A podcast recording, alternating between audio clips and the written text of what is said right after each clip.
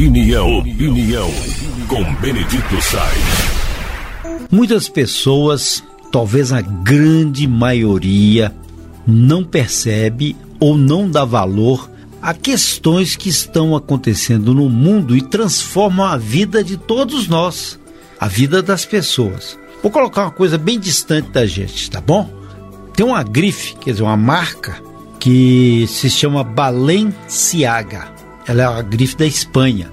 Eles gostam muito de pegar tênis velho e transformar em marca para vender, bolsa em formato de saco de lixo, cria assim umas coisas malucas e os ricos todos compram e os pobres também, que vão na toada dizendo que ali é, é bonito, é fashion. Pois bem, essa grife espanhola Balenciaga lançou agora uma campanha de fotografia de mochilas para crianças. Só que fotografia com as crianças com os ursinhos de pelúcia, né? E os ursinhos de pelúcia que apareciam com as crianças vestiam pulseiras e coleiras de couro que mais pareciam fetiches de sadomasoquismo.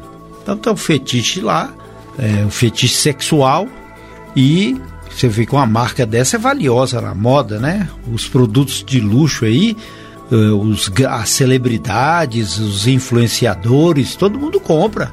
Ela tem 600 milhões de seguidores da marca. Aí fez uma campanha, só que alguém percebeu e começou a criticar. Falou: pera lá, como é que vocês podem fazer uma criança se transformar de uma visão erotizada rapidamente assim? Ou então colocar essa visão erótica em cima da, daquilo que deveria ser infantil, pueril, puro.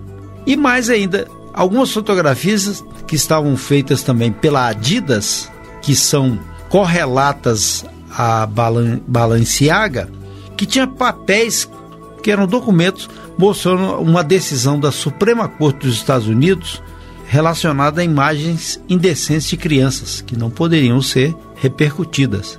Então é como se fosse uma contestação da lei que proíbe uh, a, a exploração de imagens de crianças. Fica parecendo o quê? Existe alguém, algum cérebro inteligentíssimo que fica cadenciando e dando normas de como a gente deve seguir, de como a gente deve caminhar, de como a gente deve perseguir os nossos objetivos, mas conforme o consumo, conforme o que nós vamos chamar de hedonismo, quer dizer, consumir, gastar, luxúria, que é diferente de luxo. Alguém raciocina. E, e quando a gente percebe isso, por exemplo, na história, em 1962 para 1963, a Suprema Corte dos Estados Unidos ela proibiu estudos bíblicos e orações dentro das escolas. 1962. Muitos de vocês nem tinham nascido.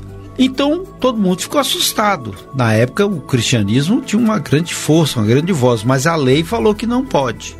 Pois bem, a partir daí a conotação cristã ou a conotação de valores que eram da sociedade norte-americana e de muitas outras sociedades foram perdendo espaço. Isso foi gradativamente sendo colocado na vida das pessoas. E hoje é proibido, é laicidade, é, aquilo não pode misturar. Mas não pode misturar, mas ninguém deixou alguma coisa no lugar para poder orientar, para poder valorizar. É claro, eu me lembro até de uma charge do Charlie Brown que mostra que ele chega em casa, né? E fala: Ó, oh, é, é, hoje a gente rezou na, na escola. Mas ele quis dizer que a gente pode fazer isso no nosso recôndito. Não precisa ser na escola, pode ser na casa da gente. E ele usava muito disso. O, o Charles Schultz, que foi o criador, ele usava muito isso.